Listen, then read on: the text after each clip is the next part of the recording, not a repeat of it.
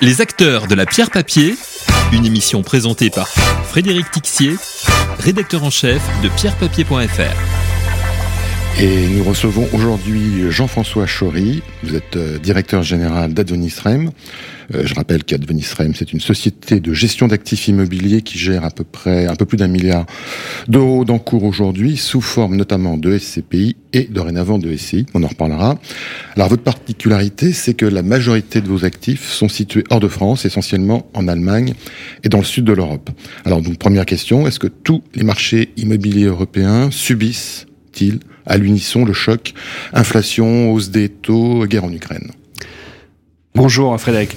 Euh, à l'unisson, euh, c'est peut-être un grand mot, mais en tout cas oui, euh, tous les pays européens sont impactés par l'inflation. Je crois que les taux oscillent entre entre 8 et 10% à peu près, ce qui a pour conséquence effectivement d'avoir une augmentation des taux d'emprunt et, et, donc et donc de la dette pour les investisseurs avec un coût de cette dette un peu plus important et et aussi un impact sur les travaux puisque les matières premières ont, ont beaucoup augmenté depuis le démarrage de la guerre en Ukraine, et aussi avec les problématiques euh, de commerce international avec la Chine, et ce qui fait que ça a aussi un impact, bien entendu, sur euh, les business plans de nos investissements, dans le sens où quand on a besoin de faire des travaux, ben, ceux-ci coûtent euh, plus cher qu'il y a un an. Mais est-ce que ça a un impact sur le volume des transactions? Alors ça n'a pas eu d'impact très fort en premier semestre 2022 puisque tous les pays européens ont eu une, une, croissance assez forte du volume de transactions en 2022. Par contre, on attend euh, un, un, ralentissement, une baisse euh, de ces transactions sur le deuxième semestre 2022. Euh, Donc, on n'a pas bien entendu encore les chiffres, mais mais oui, euh, je pense qu'il y a un sujet euh, clair entre des acheteurs qui n'ont pas forcément les mêmes les mêmes critères et, Alors, les, et les, mêmes leviers que. C'est justement ma question, c'est qu'il y a un, donc il y a un certain attentisme, même, même si les volumes n'ont pas pour l'instant baissé, mais il y a ceux effectivement, il y a deux types d'investisseurs, ceux qui jouent de l'effet de levier et puis ceux comme les SCPI notamment, qui, euh, qui ont le cash.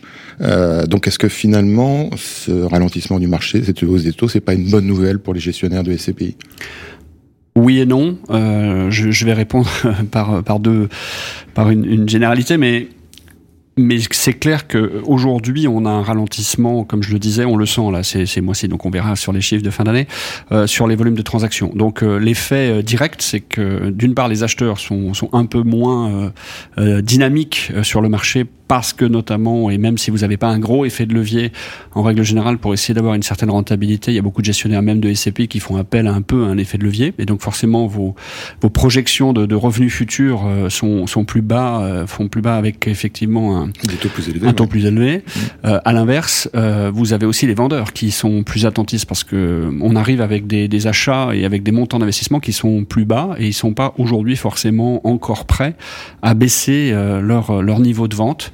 Donc ça, c'est un marché qui aujourd'hui est en cours de, de modification. On est en plein dedans. Euh, je pense que ça va prendre encore quelques mois pour que le, le marché s'habitue à la nouvelle donne. On va reparler justement sur l'impact sur les valeurs. Euh, on dit que l'actif immobilier, c'est un rempart contre l'inflation, notamment en raison de l'indexation des loyers, mais euh, compte tenu d'ailleurs de ce qui a été mis en place en France sur euh, le plafonnement de la hausse des loyers, y compris pour certains loyers commerciaux, est-ce que, et puis donc la santé des entreprises elles-mêmes, est-ce que là, finalement la marge de manœuvre des propriétaires en termes de hausse de loyer est aussi importante que ça non, surtout si on s'inscrit dans une logique de récession, parce que c'est un peu ce qu'on entend dans les, dans, dans, les journaux et, chez nos chers économistes, dans le sens où euh, l'inflation c'est bien, mais il faut encore la, maîtriser, et le meilleur moyen de la maîtriser, c'est d'augmenter les taux. Et donc à un moment donné, ça aura pour conséquence, euh, ben, d'un point de vue économique, d'avoir euh, un petit peu plus de difficultés pour nos locataires si on se place d'un point de vue immobilier. Donc euh, à court terme, on a eu des augmentations de loyers. Si je prends en Allemagne, on a des, des, des, des baux qui sont sous forme de cliquets avec des paliers à 5 ou à 10% de hausse. Donc ces cliquets ont été actionnés. En Espagne aussi. Euh, maintenant, euh, jusqu'à quel niveau d'augmentation de loyer euh, les locataires sont prêts à aller sans euh, avoir un risque de départ de ces locataires pour aller chercher des loyers plus bas? Donc euh, c'est ça le, le, grand enjeu pour nous, c'est d'arriver à appliquer ces hausses, puisqu'effectivement il y a une inflation. À l'inverse, euh, c'est d'essayer plutôt de négocier avec nos locataires peut-être une hausse modérée, mais avec une prolongation de bail ou avec d'autres négociations qui, peuvent nous permettre de garder ces locataires, parce que c'est quand même le nerf de la guerre sur la gestion d'actifs. Ce sont eux qui payent les loyers. Alors, vous nous aviez dit, on s'était vu en novembre dernier à ce même micro, au moment où l'inflation était juste anticipée, et vous nous disiez alors que le marché immobilier allemand était l'un des plus sécuritaires en Europe. Est-ce que c'est toujours le cas? Aujourd'hui, si on regarde d'un point de vue macroéconomique, l'Allemagne reste la première puissance économique européenne. Ça, c'est indéniable, même euh, avec euh, des sujets de, tension au niveau des taux, de l'inflation et des coûts des matières premières. Si on regarde d'un point de vue financement, euh, investissement, euh, l'Allemagne est un des pays le moins endetté publiquement, donc a une capacité d'investissement dans ses outils de production qui est plus forte que d'autres pays européens, et euh, une capacité aussi industrielle qui est aussi plus forte que beaucoup d'autres pays européens. Donc je pense que notre vision sur l'Allemagne n'a pas changé. pour autant, l'Allemagne va subir et subit les, grands échanges macroéconomiques et les grands échanges commerciaux, et, et donc ça c'est indéniable. Maintenant, si on regarde d'un petit peu plus loin, euh, on est assez confiant sur la capacité d'investissement et la capacité aussi d'industrialisation de l'Allemagne qui, qui, est plus forte qu'ailleurs. Donc ça a forcément une incidence sur le marché immobilier. Parce que si euh, vous réindustrialisez, euh, vous faites revenir des entreprises, vous, vous avez besoin de mètres carrés, que ce soit sur de l'industrie, de la logistique ou, ou, des bureaux. Et donc sur une vision à 5 ou 10 ans, euh, on est toujours confiant sur l'Allemagne. Alors revenons à court terme, justement, on parlait de, de, de valorisation. Euh, les différents secteurs immobiliers donc vont souffrir. Et quels sont ceux, selon vous, qui, dans la valorisation, risquent de, de plus de souffrir compte tenu du contexte aujourd'hui? Pour nous, c'est vraiment un sujet de qualité d'immeuble. Euh, si je prends une réponse plus générale, c'est pas forcément une classe touristique, une classe d'affaires qui on a vu ces derniers temps, euh, si on prend l'hôtellerie, euh, a plutôt bien fonctionné ces, ces derniers mois. Les gens se sont remis à voyager d'un point de vue touristique, se sont remis à voyager aussi d'un point de vue affaires, que ce soit au niveau de la logistique aussi, où il y a une très forte demande, notamment par rapport au e-commerce, sur la santé, et même sur les bureaux, on a une demande placée qui a été très très forte sur le premier semestre 2022. Donc c'est pas forcément une classe d'actifs en particulier, c'est plutôt la différence entre un actif qui est énergétiquement euh, performant et un actif qui ne l'est pas. Et, ça, euh, il y a quelques mois encore, on pensait qu'on avait 3, 5 ans, 10 ans pour euh, complètement modifier notre approche au niveau des bureaux et qu'on avait le temps. Avec l'augmentation des prix d'énergie, les locataires vont non seulement avoir des augmentations de loyer, mais aussi des augmentations de charges très importantes. Et donc, on va avoir une vraie différence, non seulement parce que les locataires peuvent partir, parce qu'ils ont euh, une, une, une, une, négociation aussi qui va être assez forte au niveau des propriétaires, et donc il va y avoir une vraie différence de valeur entre des actifs vertueux et des, et des passoires thermiques, et quelle que soit la classe d'actifs. Alors justement, vous nous disiez effectivement également en novembre dernier que le aurait à terme un impact sur les rendements, mais pas sur les valorisations en 2021. Donc si je vous entends, en 2022, ça aura un impact. Je pense que ça va avoir un impact plus rapide que ce qu'on pensait, notamment sur ces fameuses passoires thermiques. Mhm. Euh, Aujourd'hui, je, je, vous donne un exemple chiffré. Euh, début d'année, on, on, avait un actif sur lequel on avait une possibilité d'investissement qui, qui, avait une valorisation de l'ordre de 80 millions d'euros, avec une consommation énergétique assez forte. Euh, le vendeur qui est dans l'obligation, parce que c'est un fonds fermé de le vendre avant la fin de l'année, aujourd'hui a toujours pas trouvé d'acheteur et, euh, et, et, un, et une baisse de 30% est pas inenvisageable sur ce type d'actif aujourd'hui. Donc on a déjà, dès cette année, une vraie différence qu'on attendait peut-être à plus long terme sur les valorisations entre ces différentes classes d'actifs. Donc oui, l'ESG, l'ISR, c'est encore plus important et ça va être euh, beaucoup plus rapide, notamment par rapport à ces augmentations de prix énergétiques en termes de valorisation dans les portefeuilles. Alors, est-ce que ça aura un impact à 100% en fin d'année?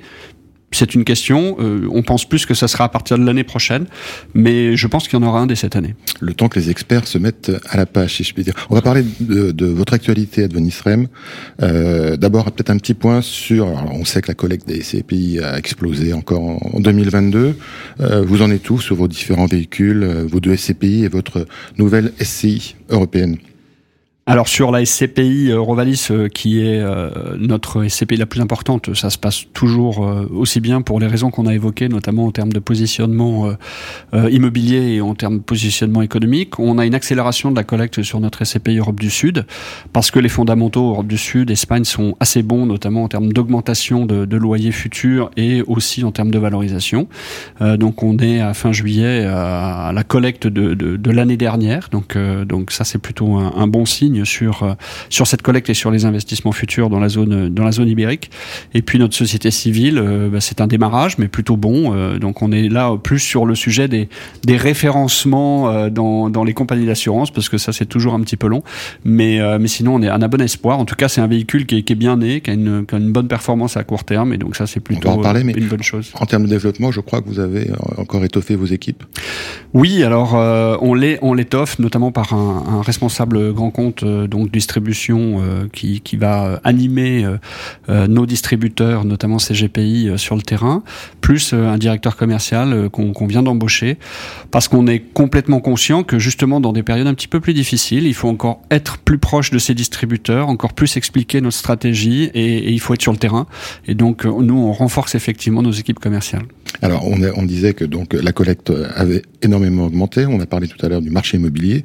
Est-ce qu'en termes d'investissement, vous êtes raccord, je dirais, entre le ratio investissement-collecte alors on avait un rythme d'investissement qui était assez élevé euh, déjà depuis 2-3 ans et on l'a maintenu sur ce premier semestre puisqu'on a acheté quatre actifs pour environ 260 millions d'euros sur le premier semestre 2022.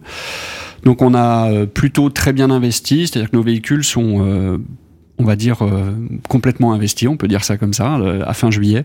Euh, et donc on n'a pas forcément de réserve de cash aujourd'hui. C'est plutôt une bonne chose dans le contexte actuel puisque l'intégralité des investissements va porter des loyers dans les dans les mois et dans les années qui viennent avec des immeubles de qualité, des locataires de qualité, ce qui est toujours très important pour nous et derrière avec une visibilité parce qu'avec des baux assez longs. Alors ça veut dire qu'en termes de rendement prévisionnel 2022, on sera dans les, dans les purs 2021. Je rappelle que pour Eurovalis, on était en taux de distribution à 4,74 et Legalis à 5,01.